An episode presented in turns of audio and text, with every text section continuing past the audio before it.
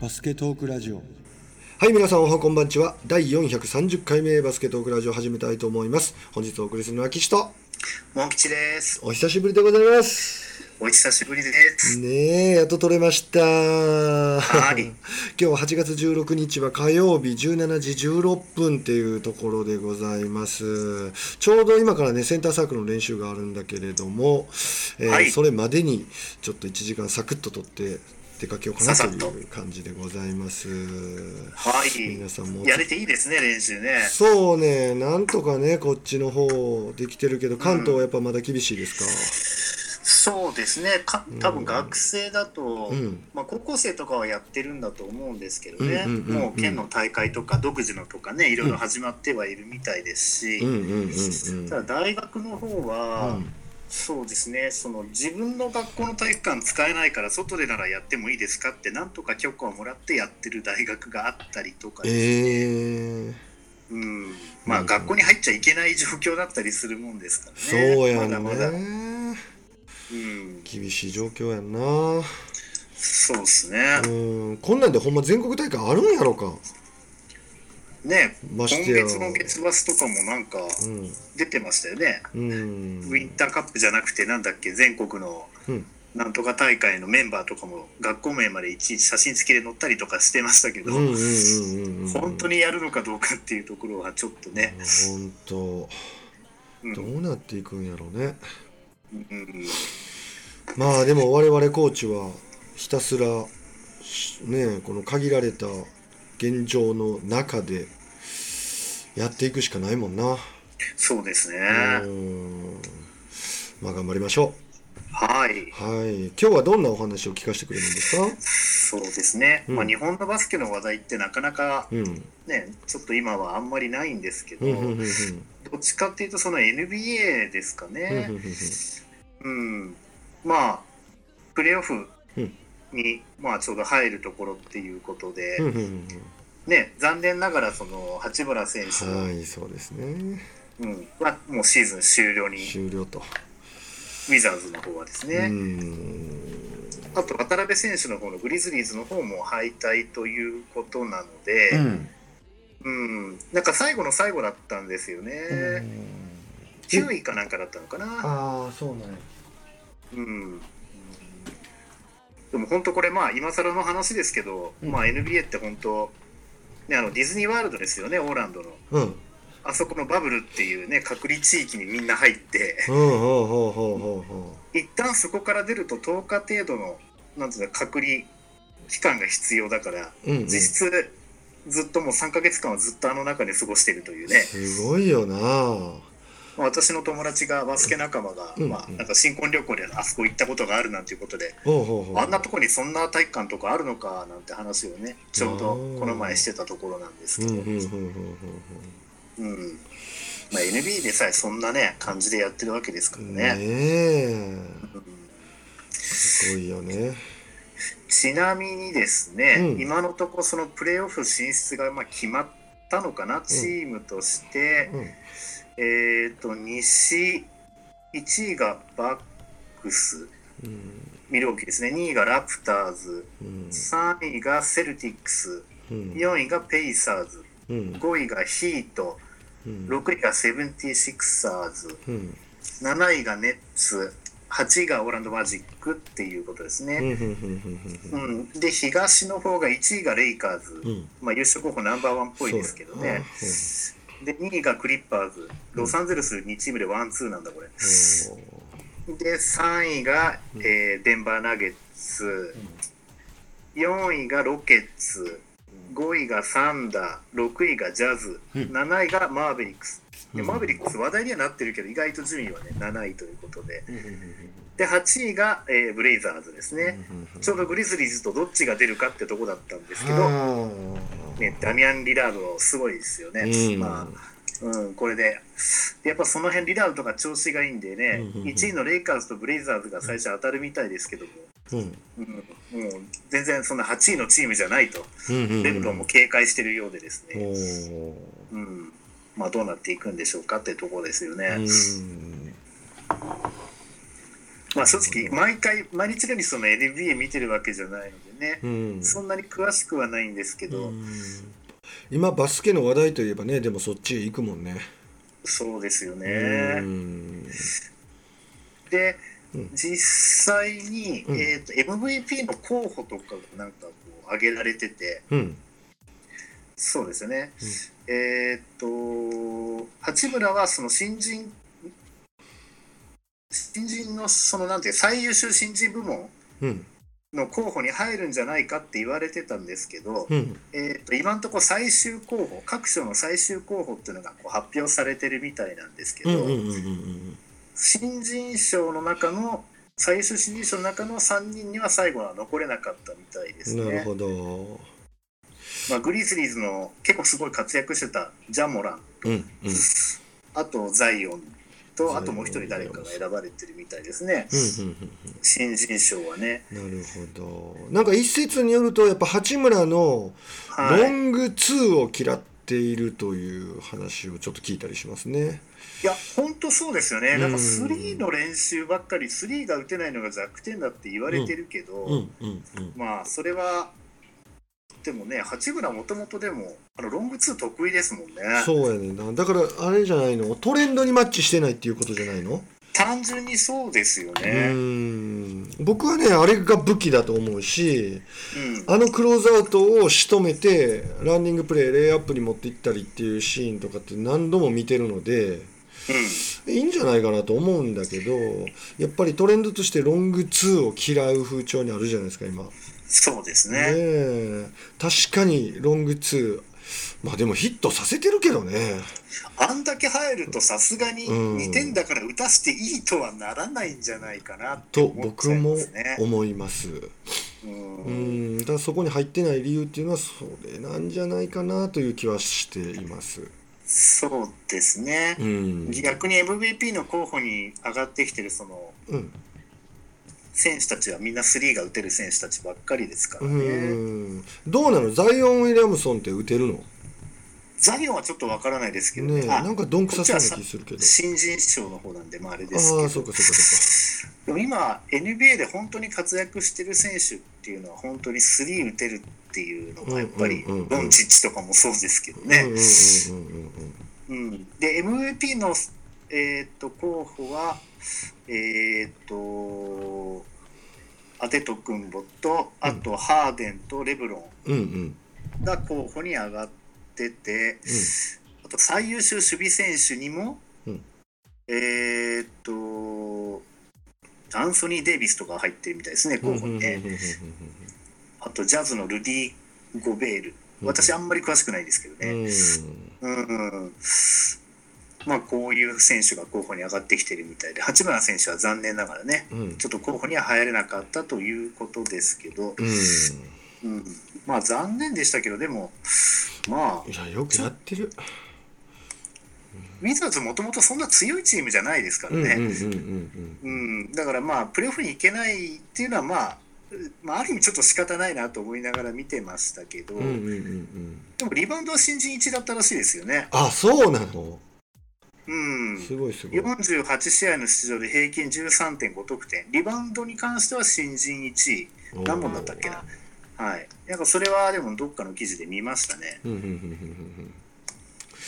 でもやっぱり八村君にとっていい経験してるんじゃないの？ねでしょうね。え出場機会がまず多いっていうのはもう決定的やし、まあ、チーム勝てないのはもうしょうがないよねうん。うん。最初からそんな強いチームに入れるわけないですしドラフトだとだってね強いチームに入れないですもんね、そうやんな。うん。うん。うんそもそも、うんうんうん、だからまあうんいいんじゃないかなって。いいんじゃないかな。でなんかあのーエアジョーダンの八村カラーみたいなのも出始めてましたよね、うん。エアジョーダンだっけな。ジョーダンブランドで。おおそうなんだうん。なんかすごい人気になってましたね、へえなんか日本ってナイキっていう企業から見たら結構大きいマーケットらしいね。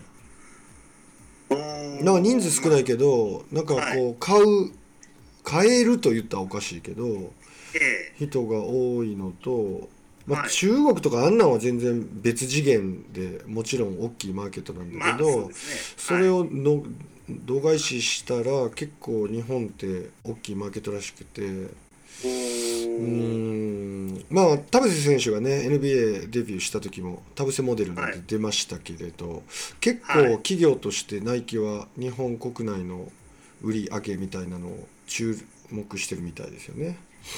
うーん。まあバスケ以外でもねうん。ナイキ結構活躍してますもんうんうんね、うんうん。陸上のねあのシューズの件とかもそうですけど、はい。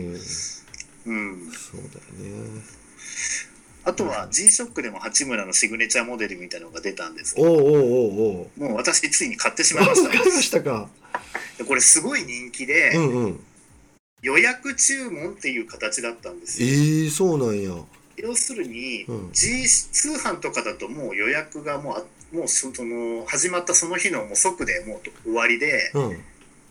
で、うん。あとは、うん。その G-SHOCK の直営店うん。で直接行って期日まで名前を書いてきてうん。で当選した人には電話かかってくるからそしたら買いに行くみたいな感じ。えー、そんなに？で私それでなん電話かかってきたんで買えたんですけすごいすごい。へど、はい、えいや実際に普段使ってる時計持ってるんですけど、うん。なんというか日本人選手でこう NBA の選手にもなってうん。しかもその選手のモデルが、うん。その時計として出るってすごいよね。ないでしょっていう。あとはその G-SHOCK でもちょっとその高級の方の型のやつだったので、うんうんうんうん。うん、だからこれだったらもう常常にずっとしててもうん。いいなっていう。ああそうなんや。G-SHOCK でも結構高い方なんや。そうですね。へえちなみにおいくら万円ぐらいするの？と6万いくらとかです。6万いくら？はい。あ結構すんねんな。そうなんですよ。だからこれはもうずっとつけるというかね、うんうんうんうん、しばらくこれでしば行こうかなと、うんうんうんうん。うん、やっぱずっとバスケをこうずっとずっとこうね追ってきた側からするとうん。もうこういったものが販売されるってこと自体ちょっと感動しちゃってっていうのもありましたね、うん。衝動的に。なるほど。これは買わなきゃと思ってですね、うんうんうんそんなところにちょっと舞い上がってる私がいるわけですけど、うんなるほど。そうですか。うん、うんうんうんあと渡辺選手もね、うんうん。えー、とシーズン終わっちゃって、はいね、あの契約も終わっちゃうわけですから2年契約でしたもんね、うんあの2そうやな。年契約というか、うん。どうなるんやろ。うんなんかヨーロッパ行っちゃうかもしれないですよね。そうか。いや渡辺選手ってあの、J リーグの方ではすごく活躍してたじゃないですか。うん。むしろ MVP 取ってもおかしくないぐらいの。うんうんうん、で相手のディフェンス1番から4番まで全部守れてとか、うんうん。うん、ディフェンスでアピールってなってるけど結局やっぱオフェンスなんでしょううね。ーん。ディフェンスで結局オフェンスすごい人ってうん。運動能力が高いからディフェンスもそこそこできちゃうじゃないですか。うん。うん、だから前にどこかで話何だったっけな？なんかで誰かが話してたのをちょっと聞いたことがあったんですけど、有名な選手が。結局うん。ディフェンスでアピールしてる人ってディフェンスが得意だから、うんあのもともとディフェンスが好きだったり得意だったからディフェンスでアピールしてるわけじゃなくてディフェンスじゃないとアピールできないからディフェンスをアピールする側になってるっていうパターンがやっぱ多くて、ああなるほど。はい、うん。これは別に決してディフェンスでアピールししてる方へのなんとかっていうことでは全くなくて、うん。実際やっぱそうななっちゃってると思うんですよ。うん。うん、コーチとして采配する時もそうなっちゃってるっていうパターンが見てて多いですし、うん。世の中のその試合見てても、うん。うん、ディフェンスマンってやっぱり相手にものすごいエースがいて止められないからその時はスタメンになるっていう「あのうん。スラムダンクに行ってもいちね、内野倉が出てくるとかもそうですけど、うんうん、だからそういう使い方されるケースが非常に多くて。う、んやっぱり点を取らなきゃ勝てないスポーツって考えた時に、特に最先端行ってるアメリカましてや今センターまでが外も出てくる、まあ、そういうこうどんどんハイスコアで点を取っていくっていうね。うんやっぱスタンスになってるスポーツに関してディフェンスアピールしてる選手ってどうしても緊急時のっていう形にどうしてもなってしまうんじゃないかなとは思うんで、まうんうんうん。あ、そういう意味ではヨーロピアンスタイルの方がもしかしたら合ってるかもしれないですよね。うんなるほうん。あの G リーグでの活躍ヨーロッパでも絶対チェック入ってると思いますからね、ただこれがでもイタリアとかセセルビアとかあとはうん。そのドイツとかじゃなくてあのスペインとか、うんうんうん。本当にそういうところから来たら面白いと思いますけどね。オフ。ァーが来たらね。ううんんうん。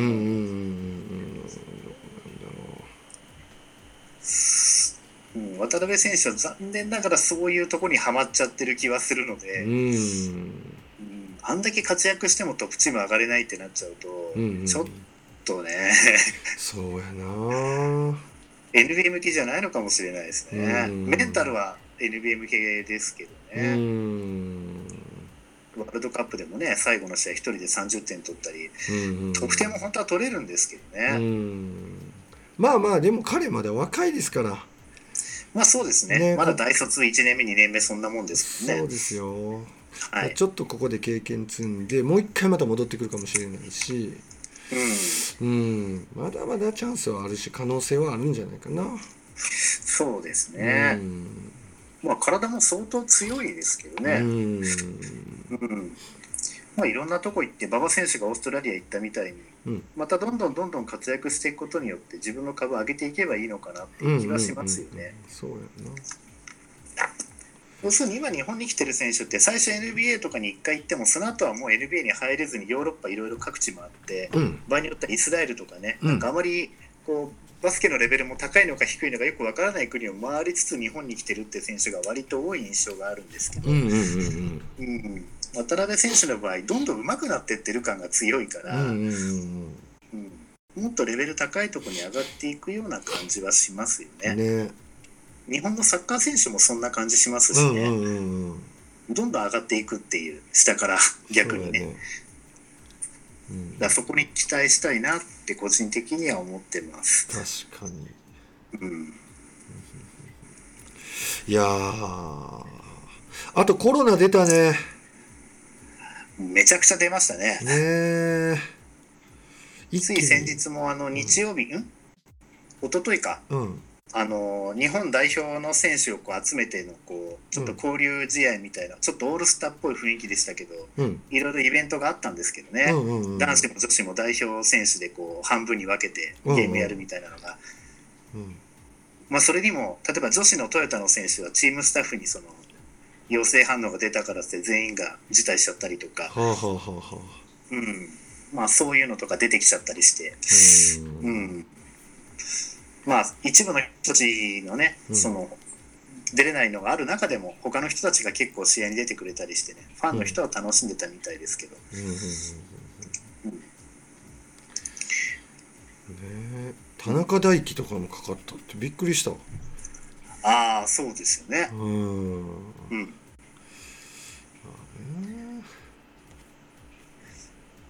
何なんでしょうね、そんなにバスケってそうは言っても例えばうちのその仕事していく中で、うん。あのーその感染予防してないっていうのはどういうことかって話になった時に、うん。そのマスクをしないで、うん。例えば15分以上話してると近い距離で話をしてるとかはい。そういうのって感染予防してないってことに当たるらしいんですけど、はい、うんでもバスケの場合もちろん、ね、対面にしたりはしますけどどうなんでしょうね。しゃ喋ってるわけでもないしうんまあ。やっぱあの呼吸の間に飛沫起こるんじゃない？そうだから割とまあそっちの感じなんでしょうね。うん。特定の人とずっと15分喋ってるのとどっちの方がリスクが高いんだろうとか思っちゃったりしますけどね、まあ、そういう人がいるかいないかの問題なんでしょうけど、うん。その場に、うん、絶対だってこのままやってたらどんどん出てきますよね。うん。高校生でも何でも。そうやんなうん。これはちょっと今年も厳しいかなっていう気がしてきちゃいましたね。ああぶっちゃけそう思うな正う直ん、ううん。んだから全然バスケと関係ないんですけど当然そのお家で過ごす時間っていうのがまあ増えてきたりはしてるんですよね。そのまあ、そんな中で便利グッズじゃないですけど、はい。私最近ちょっとお家家でハマってるお。ものがあって、お。はい、もう。全然でバスケに無理やりこぎつけることもできるんですけどはああの低温調理器を買ったんですよ。低温調理器？低温調理器ってご存知ですか？いやーわかんない。何低温調理器？あの スティック状になってるものなんですけど、うん。あのそれを鍋鍋の中にお湯を入れて、うん。でそれをスティック状のものをこうカチッて取り付けて、うんそうするとお湯の温度ずっと一定に保ってくれるんですよ。設定すれば。例えば65度とか、うん。まああの温度設定すればずっとタイマーつけてればその時間中は65度に保ってくれたりとかするんですよね、おおだから温泉卵とかも家でいくらでも作れるし。なるほど。あと一番の目玉としてはうん。あのーそのオーストラリア産とかのカンザス牛とかそういうなんて言うんでしょう。あのーあんまり肉としてはそんなに美味しいとは言われないその肉の塊みたいなものとかを、うんうんうんあのージップロックに入れてですね先に胡椒とかも叩きつけといて、うんうんでそのお湯の中にこうそうすると完全に密封されるんですよね、うんうんうんうんうん、でそれで例えば3時間とかずっとやりっぱなしにしとくと、うん。よくあのーなんて言うんでしょうあのちょっとおしゃれなうんあのところ行くとちょっと出てくるステーキみたいなのができちゃうんですよね。あの肉バルとかに出てくるようなはいはいはいはあの、はい、すごくレアな感じの美味しい肉がそれで作れちゃうっていう、あとはソースとかいろんなの自分で試せばいいわけですけど、本当にそのお店で食べれるようなそういうステーキがです。赤肉のステーキがですねお作れちゃうという。ー赤身ってねやっぱりこう一気に火入れちゃうとパサパサするからさ。そう。それがパサパサしないししないとでこれをねうん。まあそれはそれですごく楽しめるんですけどバスケットにうん。例えば結びつけるとですね無理やり、うん。うんあの特に私みたいな世代になってくると、うん。まあ、あとはもう本当にプロとしてやってる選手なんかだと食べる肉とかもこだわってると思うのでなるほどなるほど。うん。多分鶏の胸肉とかですね、うんうんささみとかをうん。こう食べるようにしてる人って多いと思うんですよ。うん。だけどコンビニで売ってるサラダチキンとかって、うん。やっぱ塩分も多いらしいですし、うん。まあ、意外と高くついちゃう、うん。だから鶏の胸肉なんてもうもう塊とかで200円ぐらいで買えちゃったりするんですけど、うんうんうん。それもまた低温調理とかですると、うん。うんあの全然パサパサじゃないプリンプリンのへ美味しいえサラダチキンとか作れちゃうんですすよごい。だから私も太らないようにと思って、うん。結構それでそういったものを作ってなるほど。あとはそのお湯につける前に、うん。えっと味付けを考えて、うんうんうんあの塩麹につけてやってみたりとか。うんおお塩麹なんか柔らかくなって良さそうやね。そうですね、うんうん。あとは普通に胡椒とか叩きつけてあとは入れるだけでも美味しいうんうんうんうんですけどまあそうやって安くうん。作れるので高タンパ低カロリーの高タンパクの食事を作ることができるという、なるほど。でこれねうん種類が結構いくつかあって、うん。これ実は私の親しいあの友人が勧めてくれて買ったんですけどね。うん一番有名なやつだとちょっとお高いんですよ。あちょっとお高いとは？どれぐらい？2万ぐらいしちゃうんですけどただ私が買ったのはうん。アイリス大山製でうん。1万ぐらい、だけど実際にもっと安いものもあります。7000とか6000いくらで買えるものもあります。ああそうなんだただ外国のメーカーのやつにしちゃうと説明が外国英語になっちゃってたりしてて、ちょっとっていうのがあるんですけど、うん。そもそも扱いが簡単なので、ただタイマーをいじって何時間の何分であと、えっとなんだっけ何度にするかっていうただそれをモニターでピッピッピッってやるだけなので特に説明書も別になくてもいいんじゃないのぐらい、うんまあ、そういうものなのうんで、なるほどね。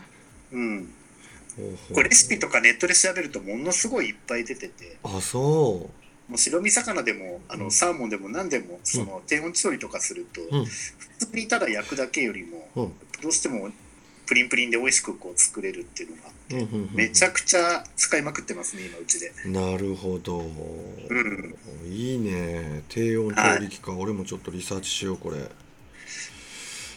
低温調理器で検索すれば、うん多分出てきますけど、そうだからやっぱバスケに結びつけると、うん。えー繰り返しですけどそのやっぱ鶏肉を、うんうんうんうん。また誰かがお家に遊びに来るときは、うん。そうやって赤肉の安いやつ。安いやつの方がいいらしいです。ああそうなんや。高級肉は美味しくて当たり前ですけど、安い肉を美味しくさせちゃうっていうところがすごいところなので、あえて高級肉を使わずに、うんうん。あのー安めの肉でうん。やるとすごくお得感がありますね。なるほど。あこういうものなの。ちょっと意外俺。あそうですか。鍋に引っ掛けるわけ？あそう鍋にクリップみたいなのがくっついてるのであそういう鍋にこうカチャってこう。うんうんうんうんこれ気をつけなきゃいけないのが私が買ったアイリスオーヤマのやつは、うんと大きいやつだったんで、うん。鍋も深さが2 0センチぐらいの大きいやつにしないと、うんうんうんエラーが出ちゃうんですね、うんうんうんだからちょっと大きめの鍋もわざわざ買う羽目になっちゃいましたけどね。ちっちゃく作られてるやつもあるんで。うんなるほど。僕あれかと思いました。もう鍋みたいな形してんのかなと思ってた。ああそう低温調理器っていうとね、うん。ちょっとそういったものをあの圧力鍋みたいな形そうのものとそうそうそうかあんなんかなと思っそういうのを思い浮かべちゃうかもしれないんですけどスティック状になってるんたですよね。なるほど。これはおすすめです。おーこれは面白いね。なるほど。これ実際そうですね。3時間とかステーキとか作るときは2時間とかうんうんうん2時間半とかやるんですけど何度ぐらいで？えーとですね、なな、ん？なんだっけ、65度とか70度とか、ほうほう75度とか、いろいろうんありましたけど、うんうんうん。確かそれで、でコツとしては最初お湯で沸騰すする手前ぐらいまで温めておいて、うんうんうんで、火を消してからやると、多分温度調整するのに時間かからないっていうのがあるんですけど、なるほど。そうですね。本当ほっとけばいいんで、うん。一回ピーってなって、うん。その決まった温度になってからずっとその温度にずっと保ってくれるから、うんうんうん回こうそれでチャポンとしたらあとはもうタイム別に他のことしてりゃいいんで。なるほどね。はい。おー面白いねこれ短時間で急いで作んなきゃいけない時には向かないですけどうん。なるほど。これは非常におすすめで。おすすめの便利グッズだねこれ。そうですうね、ん。体調の便利グッズは何かありますか？私はですねえっと BOSE のスマートスピーカーなるものをちょっと手に入れまして。え何のスマートスピーカーですか？BOSE です BOSE っていうあのスピーカーのメーカーがあるんですけど、ああはいはいはいはい、あはいそれのスマートスピーカー、BOSE ポータブルホームスピーカーっていうのがあるんですね。はい。でまあこれ何がスマートスピーカーなのかっていうと例えばネットにつながってると、まあ音楽かけてとか言うとかけてくれるわけですよだからスイッチ再生とかボタンを押してなるんじゃなくてはい。あのーまあ例えば携帯とつなげといたらはい。えっとポータブルスピーカーに向かってまあ音楽かけてとか音量大きくしてとか小さくしてとかまあそういうことができると。うんうんうん。で僕の場合は家もスマートフォーム化しようとしてましてはい。で例えばその家の中でスピーカーを置いといて、まあ、もちろん設定は必要なんですけど、はい。まあ、うちはもう設定しちゃったんでた例えばエアコンつけてとかテレビをつけてとかはい。ここの電気をつけてくださいとか消してくださいとか、はい。そういうことができると。昔の映画の中での未来の、そうなんですよ。結構これ便利でね。でうん、あのアレクサっていうアマゾンが開発したはい。えっと何？応答システムっていうのな？んていうんやろこの音声認識システム、はい。と Google OKGoogle っていう音声認識システム。ええあるんですよ。僕はもうちょっとアレクサに今しました。最初ね Google の方で OKGoogle って言っていろいろこうやってたんです。あ多分僕キーワード言っちゃってるからもしかしてスマートフォームしてる人はもうね反応しちゃってるかもしれないですけどねこれ聞きながら、えー例えば今ですと、はい。えーアレクサエアコンをつけてっ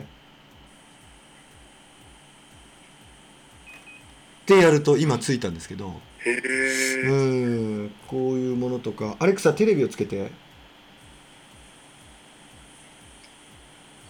てやると今テレビがついたんですけどうん。こういうことがね実現できるんですよ。アレクサテレビ消して。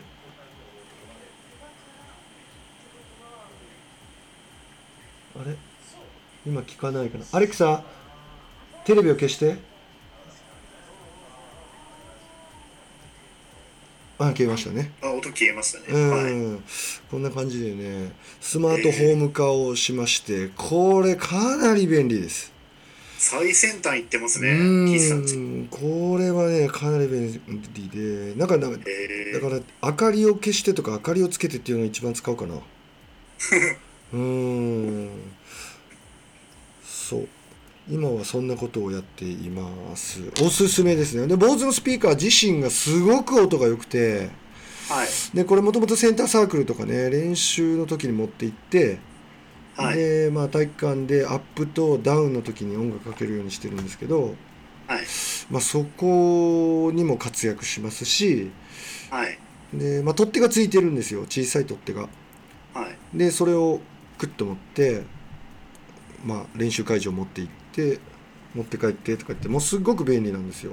え普段そのお家の中ではそのスピーカーどの辺に置いてるんですか？あどの辺に？スピーカー別にね場所こだわる360度音が出るんで、はい。まあ、ちょっとペットボトルの大きい版みたいなそれぐらいの形と大きさなんですけど、はい。まあ、どこに置くというか据え置くようなものじゃないんで、うんうん。えっと普段はリビングにあるテーブルの上に置いてますし、だから一応自分の半径はい、何何メ何メートル以内ぐらいには常に一応置いとかないといけないわけですよいやいやえっと声が届けば大丈夫です。声が届けば大丈夫。はい、例えば隣の部屋から大きい声で、はいまあ、今ちょっとキーワード言いませんけどキーワードを言って指示を送れば声が届けばちゃんとそれ結構高い確率で認識してくれます。先にそのアレクサって言葉をつけるってことですか？そうです。ああなるほど。うんうんうん。今あの、え今アレクサって言っただけでちょっと聞こうとしてます。ー、これこっから私の声とかで反応しちゃったりもするのかな、えー、してますね。えー、今聞いてるモードになってますねおー面白いですね、はい。これいいですよいいですよ本当に。うん、うんぜひおすすめしたいと思います。はい。ね。えそっか面白いなそれ。うん、うんうんちょっとやってみてくださいよ。はい。うん。まあ今日はこんなとこですかねそうですね。あとは最後にこの前、はい体育会 TV かな？うん。テレビでも随分バスケット選手出てくるようになりましたニよュースでもねちょろっと出てくるようになりましたね。大会 TV だとちょうどこの前 Q4 が出てきましたよね、シュートのロボットの、うんうんうんううん。んあれにあの中部大第一の選手とうん。あと愛知学仙台の選手とあと最後金森康介出てくるみたいな感じでね、うんうんうんうんうんすっごく頻度がうんうんものすごい上がりましたよせね精度精度がね。テテレビに出てくるこう回数、あ頻度ね。ほうほうほうほう。はい。うんだうちそのテレビの録画うん。をするときに、うん。うんなんかうちの奥さんがバスケってなんかひワードに引っかかるやつが全部バーッと上がってくるようにしてるらしいんですよ。うん。この1週間何を予約しようかなっていう。う。んうんうんうんうん。そしたらバスケで引っ掛けとくと、うん。ものすごい上がってくるみたいなんですよ。へえそうするとその中には本当になんか番組と番組のつなぎの数分の番組のところの、に渡嘉敷選手が出てきたりとか、本当に12分だけのちょっとした番組とかですね、そういうのもいっぱい出てきちゃうんですけど、ただ随分変わったんでね嬉しくてしょうがないですけど、追っていくのが大変なぐらいになってきましたね,、うんうんうんうん。うんねそういう期待がすごい膨らんじゃってて実際の試合の方が早くちゃんと行われることを祈ってやまないですけどね、そうですね。うん、あとは学生のその進路とかどうなってんでしょうね、どうなってるんやろね。うん、セレクションとかもねオンラインでやってんのかな。どうすんでしょうね。ほんまに一応私あのそういう教育業界というか塾業界にいるんで、はい。そういう推薦のこととかもはい。いろいろ相談受けたりとかするんですけど、うんうんうんうん。でその例えば県で1位のうん。1位のチームに所属してって、メンバーに入ってるってことが例えば条件だったっていう場合に、うんうん。そのなんて言うんだろう。そのその全国の大会に出ることが一応決まってはいたということであれば、うん。OK とか、でもなんか曖昧なんですよね、うんでも実際にはそれが行われてないからその中のメンバーに入ったっていう証明はどうするんだろうとか。うんうんうんうんうんうん。本当やね。うん。まあ、セレクションとかもねぼちぼち行われてはいるのかもしれないです、まあうん、関西はね練習普通に今始まってるってことなので、うんうんうん普通にそういったものも行われるんでしょうけどね。そうか。大学の場合ちゃんと練習もやれてないからセレクションなんかそれこそできんのかなって外部の人わざわざ入れてうん。っていう気はしますからね。いや本当に。うん。だからドキュメントの審査とかになるんかな。うん。うん。あもちろんその日本ねアンダー18とかうんうん。日本代表に入ってる人とかはね、うんもう去年からもう来年はぜひうちにとかそんな風になってたでしょうから、うんうんうんうん。まあ、その辺の選手たちはね行くべきところに行くような流れになるのかもしれませんけど、うん。うん。インターハイとかで活躍して目に留まるような選手が毎年ねいるわけでうん。こういった選手たちにとってはちょっとねうん。どうするんだろうっていうところですよね。そうやな。うん。うん。悩ましいところですが。うん、うんしかもその入試改革が行われるのでね、うん今年から。ああそうやねはい。だからもう余計に困ったって話にはなってると思うので、うん受験生の皆さんは本当いろんな意味で頑張っていただきたいなと思います。そうですねいよいよですよはい本。当にまあセンターサークルの子どもたちもね勉強に取り組む子がいますもう本当にね、応援してますので頑張ってくださいっていうところですよウィンターカップに関しては神奈川県毎年、えっと最終予選が早いので、うん。もうそのなんだっけな何チームかのうん。チームは、うん。えっと本戦出場本戦というかその県の中でのウィンターカップ予選の予選はもう突破されてて、うんうんうんうん。本戦から出場っていう推薦チームはもう決まって発表されてるんですよ、ね、あそうなんだ。うんうんあとは残り2チームぐらいっていうのが確かうん。うんあのトーナメントの中で勝ち上がってた選手があとはそのチームがそこに入ってうん。うんっていう形で選抜されていくようですけどね。なるほど。大体10月ぐらいには確か決まっちゃうんでいつも。うんうんうん。神奈川は。そっか。さあウィンター楽しみやな。そうですね。ね。うん。